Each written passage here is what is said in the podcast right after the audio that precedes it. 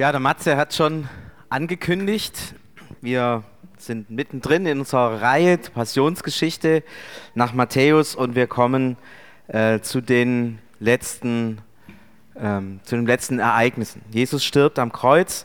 Ich möchte euch vorlesen, ihr könnt gerne mitlesen, ähm, die Geschichte, die Matthäus überliefert hat. Als sie, das heißt Jesus und die Soldaten, als sie die Stadt verließen, trafen sie einen Mann aus Cyrene. Sein Name war Simon. Den zwangen sie, für Jesus das Kreuz zu tragen. So kamen sie zu der Stelle, die Golgatha heißt, das bedeutet Schädelplatz. Sie gaben Jesus Wein zu trinken, der mit Galle vermischt war. Er probierte davon und wollte ihn aber nicht trinken. Dann kreuzigten sie ihn. Sie verteilten seine Kleider und losten sie untereinander aus. Danach setzten sie sich hin und bewachten ihn. Über seinem Kopf brachten sie ein Schild an, auf dem stand der Grund für seine Verurteilung. Das ist Jesus, der König der Juden. Mit Jesus kreuzigten sie zwei Verbrecher, den einen rechts, den anderen links von ihm. Die Leute, die vorüberkamen, lästerten über ihn, schüttelten ihre Köpfe und sagten, wolltest du doch den Tempel abreißen und in nur drei Tagen wieder aufbauen? Wenn du wirklich der Sohn Gottes bist, dann rette dich selbst, steig vom Kreuz herunter. Genauso machten sich die führenden Priester zusammen mit den Schriftgelehrten und den Ratsältesten über ihn lustig.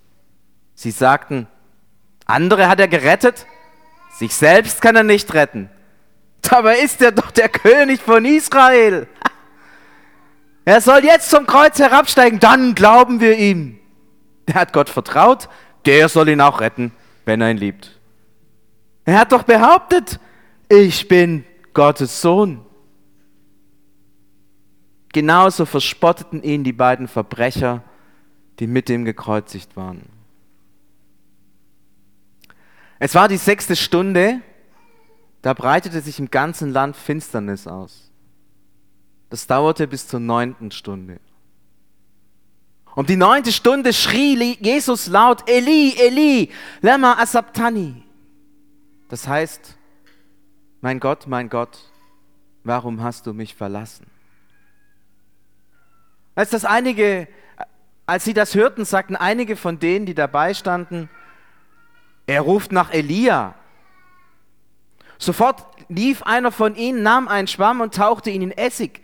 Dann steckte er ihn auf eine Stange, hielt sie Jesus zum Trinken hin. Die anderen riefen, lass das. Wir wollen sehen, ob Elia kommt und ihn rettet. Aber Jesus schrie noch einmal laut auf und starb. Und sieh doch, da zerriss der Vorhang im Tempel von oben bis unten in zwei Teile. Die Erde bebte, Felsen wurden zerrissen, Grabkammern öffneten sich und viele Körper von verstorbenen Heiligen wurden auferweckt. Nach der Auferstehung von Jesus kamen sie aus ihren Grabkammern heraus und gingen in die heilige Stadt. Dort wurden sie von vielen Menschen gesehen. Ein römischer Hauptmann mit seinen Soldaten bewachte Jesus. Sie sahen das Erdbeben und alles, was geschah. Da fürchteten sie sich sehr und sagten, er war wirklich der Sohn Gottes.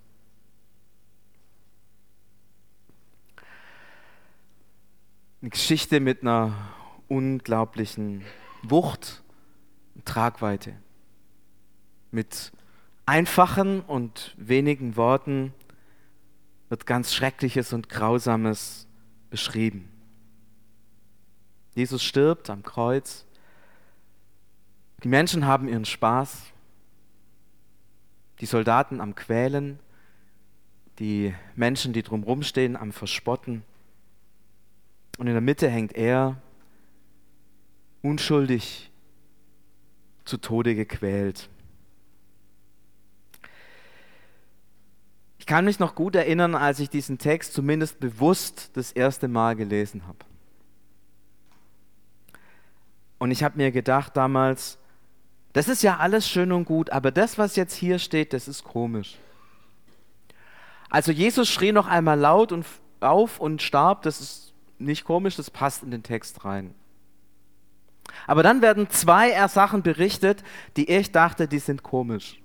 Zum einen zerreißt der Vorhang im Tempel in zwei Teile, von oben nach unten wird definitiv nochmal betont. Und das andere, dass Grabkammern sich öffnen, Felsen aufgerissen werden, Menschen vom Tod auferweckt werden und dann nach, der, nach Ostern äh, aus den Gräbern heraustreten und sichtbar werden. Und ich habe mir gedacht, was soll das bedeuten? Wie muss ich das verstehen? Damals, äh, als ich den Text zum ersten Mal gelesen habe, habe ich gedacht, okay, ich weiß nicht Bescheid, ich frage jemanden, der sich damit auskennt. Bin dann zu unserem Pfarrer gegangen und äh, habe geklingelt im Pfarrbüro und habe gesagt, Herr Pfarrer, ich habe mal eine Frage zu einem Bibeltext. Und er hat gesagt, ja, komm rein. Weiß nicht, heute weiß ich, dass das nicht so häufig vorkommt. Damals dachte ich, dass das so der Regelfall ist, dass Leute, wenn sie in der Bibel lesen, irgendwas nicht wissen, zum Pfarrer gehen. Aber äh, da, es ist mir als Pfarrer noch nie passiert, so. Ähm, aber damals dachte ich, es ist irgendwie normal, dass Leute, wenn sie in der Bibel was. Und dann gehen wir zum Pfarrer, weil der kennt sich damit aus. Ja? Wenn ich Husten habe, gehe ich zum Arzt, der kennt sich damit aus. Bibelprobleme habe, gehe ich zum Pfarrer, der kennt sich damit aus. Und das Dumme war, dass der gesagt hat: Ja, ja, das war halt so. Und dann dachte ich mir: Na, das war jetzt nicht die Antwort, die ich so gerne haben wollte. Ich wollte eigentlich wissen, was das bedeutet. Und was, was, was, was, ich damit, was ich damit was ich damit anfangen soll, weil das steht ja nicht umsonst da. Und interessanterweise steht das mit den, mit den Toten, die da auferstehen, nur bei Matthäus. Und wenn es nichts bedeutet oder einfach nur nett ist, dann hätte er es ja weglassen können, wie alle anderen auch. Warum steht es da? Und was bedeutet es? Als ich mich über die Predigt, auf die Predigt heute vorbereitet habe, fiel mir diese Geschichte ein und ich habe gedacht, so ein Mist, das weiß es ja immer noch nicht. Also ich habe mittlerweile ein bisschen Theologie studiert und so, aber ich, ich, ich wusste es immer noch nicht. Ich wusste nicht, was das bedeutet. Also ich wusste den ersten Teil, den wusste ich. Also Jesus schrie äh, und äh, starb und dann zerreißt der Vorhang im Tempel von oben nach unten. Das habe ich verstanden, was es bedeutet. Ja, Wenn es von oben nach unten zerreißt, bedeutet verreißt, gell, das war schön schwäbisch, ja. Wenn es von oben nach unten zerreißt, dann bedeutet es, dass es von Gott her zerreißt. Das heißt, Gott reißt diesen Vorhang, der vor dem Allerheiligsten des Tempels ist, auf. Was ist die Bedeutung davon? Ganz einfach, der Tempel ist damit nicht mehr von der Welt getrennt. Es ist wie wenn du die Türen aufmachst, es ist, der Tempel ist entweiht, entheiligt. Er ist kein heiliger Ort mehr, jeder kann reingehen. Jeder darf rein. Es ist kein Ort mehr, der verboten ist, keine verbotene Zone. Vorher immer nur der hohe Priester darf da einmal im Jahr rein, irgendein Opfer vollziehen. Von jetzt an Vorhang zerrissen. Gott selber macht die Türen auf. Damit ist der Tempel kein besonderer Ort mehr. Es ist ein ganz profaner Ort wie jeder andere auch. Der Tempel ist sozusagen nicht mehr wirksam. Das heißt, wenn du Heil, Vergebung, Gebet, irgendwie mit Gott in Berührung kommst, brauchst du nicht mehr an den Tempel gehen, denn da funktioniert es nicht mehr. Das war mir klar, das ist relativ einfach. Aber dann, das mit diesem Erdbeben, das mit diesem Felsen, der zerreißt, da habe ich dann auch gemerkt, okay, Felsen zerreißen, Grabkammern öffnen sich, da könnte man ja denken, hä, was hat das damit zu tun? Ja, also Grab, Gräber, äh, stellt euch mal so einen Friedhof vor, ja, ganz normaler Friedhof, was hat das mit Felsen zu tun? Felsen sind ja zum Beispiel auf der Schwäbischen Alb, ja, da kann man rumklettern, ja, und dann zerreißt die Felsen und gleichzeitig hier am Friedhof, im Hoppelau Friedhof oder wo auch immer, Prag Friedhof, äh, stehen die Leute auf. Naja gut, das hat damals das damit zu tun, dass die Leute beerdigt wurden in Höhlen. Also Jerusalem selber ist sehr felsiges Gebiet. Und wenn man ein Grab gemacht hat, dann hat man eine Höhle gegraben und hat da die Toten reingelegt meistens so sich als Familie zusammengetan. Ja, so, ein, so, eine Höhle ist ja nicht ganz billig, musst du ja auch irgendwie finanzieren, rausklopfen und erhalten und so. Und da hat man dann so die ganzen Toten der Familie immer reingelegt. Und wenn es dann heißt, dass die Felsen also aufgespalten werden und die Grabkammern sich öffnen, dann ist es sozusagen das Gleiche.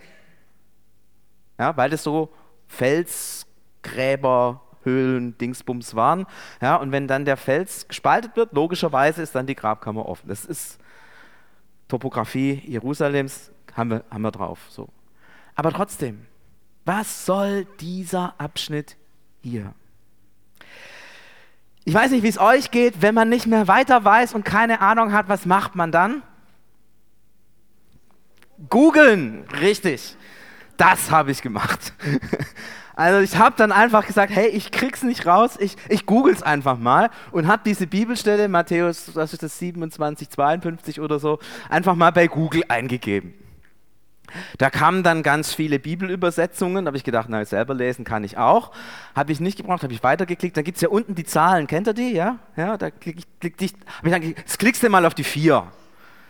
Und dann kam ich zu einer Predigt von irgendeinem Kollegen äh, aus Willingen, und der, der, hat, der hat geschrieben, ähm, die Bedeutung des Schreis. Ich glaube, das ist interessant. Ist zwar jetzt nicht genau das, was ich nicht weiß, aber es steht ja unmittelbar davor. Vielleicht hat es was miteinander zu tun. Und der hat mich dann an was erinnert in seiner Predigt, was ich eigentlich wusste, aber irgendwie noch nie gematcht habe, noch nie zusammengebracht habe.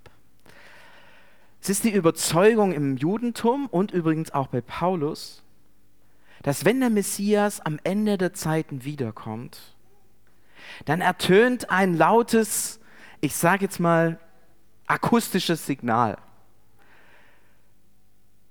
Paulus beschreibt es als ein Schrei des Erzengels oder als ein, ein Posaunenstoß. Ja, wer spielt alles im Posaunenchor? Mal, mal Hand hoch. Super, also ihr seid in den letzten Tagen nochmal aktiv. Wenn Jesus wiederkommt, dann dürft ihr richtig Gas geben. Wobei überall ist deutlich, es geht hier nicht um den, schade dann wieder, es geht hier nicht um die Posaunen, sondern es geht darum, dass, dass, dass Gott selber ruft, dass er redet, dass er seine Wiederkunft hörbar macht, akustisch hörbar macht. Es muss ein, wie gesagt, sehr lautes Signal sein und in manchen Texten steht da, dass der Messias ruft. Ich habe dann ein bisschen in meiner Bibel noch geblättert und dann fand ich so Stellen, wie das Gottes Wort die Felsen zerreißt. Bei Nahum wird es berichtet, dass wenn, wenn Gott zum Gericht kommt, dass er ruft und die Felsen aufgebrochen werden. Paulus schreibt was ähnliches in 1. Thessalonicher, dass der Messias kommt und man hört dieses akustische Signal und dann werden die Toten auferstehen? Und dann dachte ich mir, hey, Moment mal. Das, was hier steht, steht total falsch. Diese Geschichte müsste eigentlich am Ende aller Zeiten stehen, wenn Jesus wiederkommt. Dann reißen die Grabkammern auf und dann kommen die Toten wieder raus. Und dann ist dieser Schrei und dieser Ruf und alles, alles würde super passen auf die letzte Zeit, auf die Wiederkunft. Aber Matthäus schreibt diese Geschichte nicht an der Wiederkunft, sondern am Kreuz. Also nicht in unserer Zukunft, sondern in unserer Vergangenheit. 2000 etwa, 2000 Jahre in der Vergangenheit.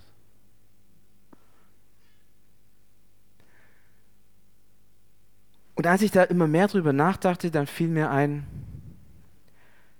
könnte das sein, dass dieser Schrei, den Jesus da tut, nicht einfach nur der Schrei eines Sterbenden ist, sondern dass dieser Schrei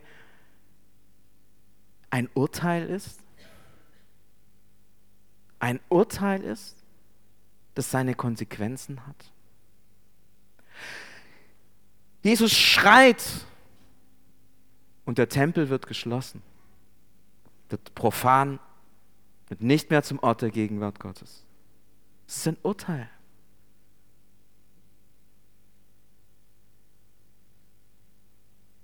Und Jesus schreit, Gott kommt dieser Welt nahe und die Toten stehen auf.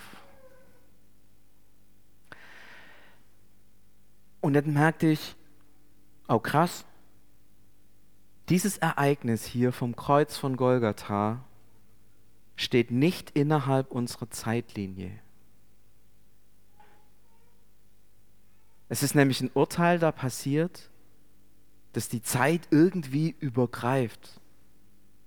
Jetzt solltet ihr vielleicht denken, hä, was redet der da vorne? Äh, ich versuche es ich versuch's mal plastisch zu machen. Stellt euch hier so die Zeitlinie vor. Ja? Hier also ähm, von den Scheuerles hier bis zum Basti drüben äh, verläuft die Zeitlinie. Also nicht in Wirklichkeit, aber äh, jetzt mal so gedacht. Ja? Und hier ungefähr, äh, hier ist der Felsen von Golgatha und ist Jesus gestorben. Jesus schreit und der Tempel wird geschlossen, der bis dahin der Ort der Gegenwart Gottes war. Und hier drüben beim Basti, da ist die Wiederkunft. Gott richtet über jeden Menschen. Schaut, was hast du an Sünde begangen? Wirst du leben oder wirst du sterben? Er kommt wieder und die Toten stehen auf, die an Jesus glauben. Und er richtet über jeden Menschen. Und eigentlich sind diese beiden Ereignisse zeitlich unglaublich weit voneinander entfernt. Also nach heutigem Ermessen 1990, was weiß ich, Jahre. Wann das kommt dann in Zukunft, wissen wir nicht. Kann sein, es geht noch mal 1000 Jahre. Keine Ahnung, vielleicht auch nur fünf, keine Ahnung. Aber in unserem Denken ist zwischen dem und dem ein zeitlicher Abstand, der nicht überbrückt werden kann. Aber durch diese Geschichte, die hier steht, wird deutlich, es gibt diesen zeitlichen Abstand in Gottes Augen nicht. Das ist jetzt auch nicht so sonderlich überraschend, weil Gott ist ewig. Also Gott steht nicht in dieser Zeitachse. Er steht da drüber. Und wenn sein Sohn am Kreuz stirbt, dann ist es ein Ereignis, das nicht einfach in dieser Zeitachse irgendwo zu verrechnen ist, sondern eine Bedeutung über die Zeit, in der es geschieht, hinaus hat. Und dadurch kommt so etwas total Verrücktes zustande, dass wir sagen können, Jesus ist am Kreuz gestorben, dadurch bin ich schon längst freigesprochen, obwohl das eigentlich erst im jüngsten Gericht geschieht. Ja, verrückt, oder? Jesus ist am Kreuz gestorben vor 2000 Jahren, darum bin, ich, darum bin ich jetzt von meiner Schuld und von meinem Tod und von allem freigesprochen, denn dieses Urteil wird am Ende der Zeiten ergehen. Hä? Das ist ein wahnsinniges Ding, das die Zeit übergreift.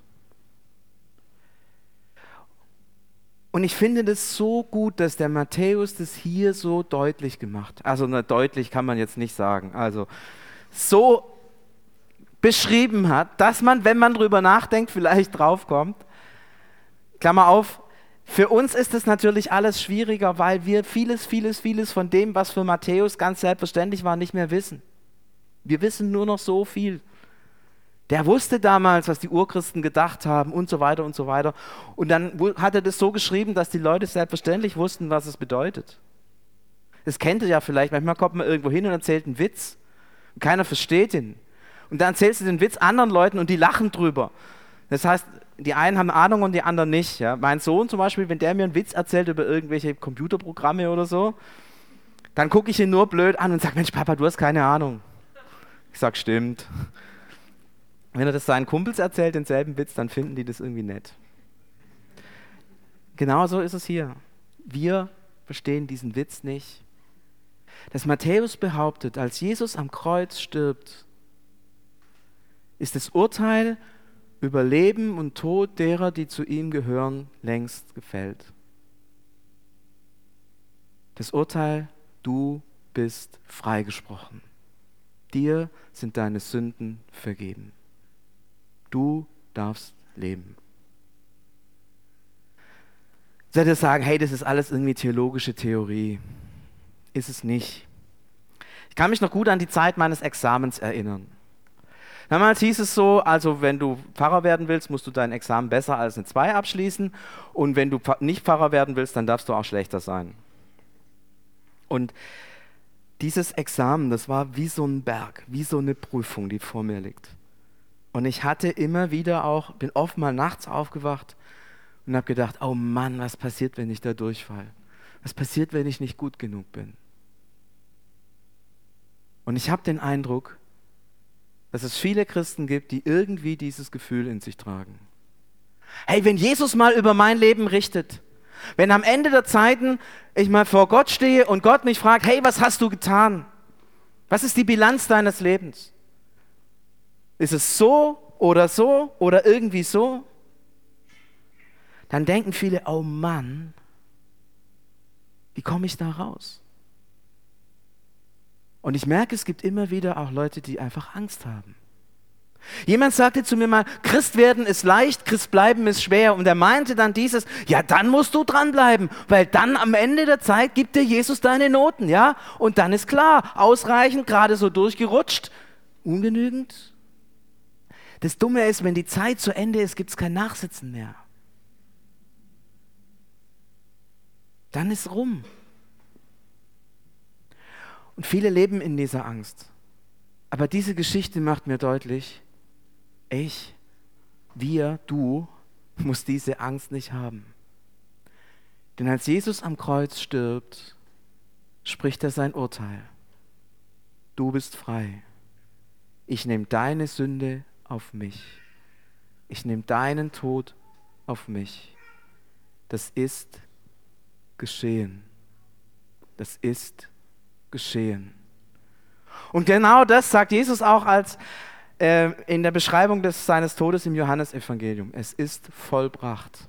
Es ist geschehen. Alles entschieden. Ich kann mich noch gut erinnern, als ich mein Examen dann bestanden hatte, und es war zum Glück besser als eine 2. Da bin ich nach Hause geradelt und äh, wir haben erstmal gefeiert und dann sind wir für sechs Wochen nach Australien gefahren. Es war richtig schön. Es war richtig schön. Und wisst ihr, da habe ich gemerkt, die Zeit vor einem Examen sich, unterscheidet sich richtig von der Zeit nach einem Examen. Der ein oder andere hat vielleicht die Erfahrung schon mal gemacht. Und wisst ihr, wir dürfen als Christen nach dem Examen leben. Wir dürfen in Freude und Frieden und Dankbarkeit leben.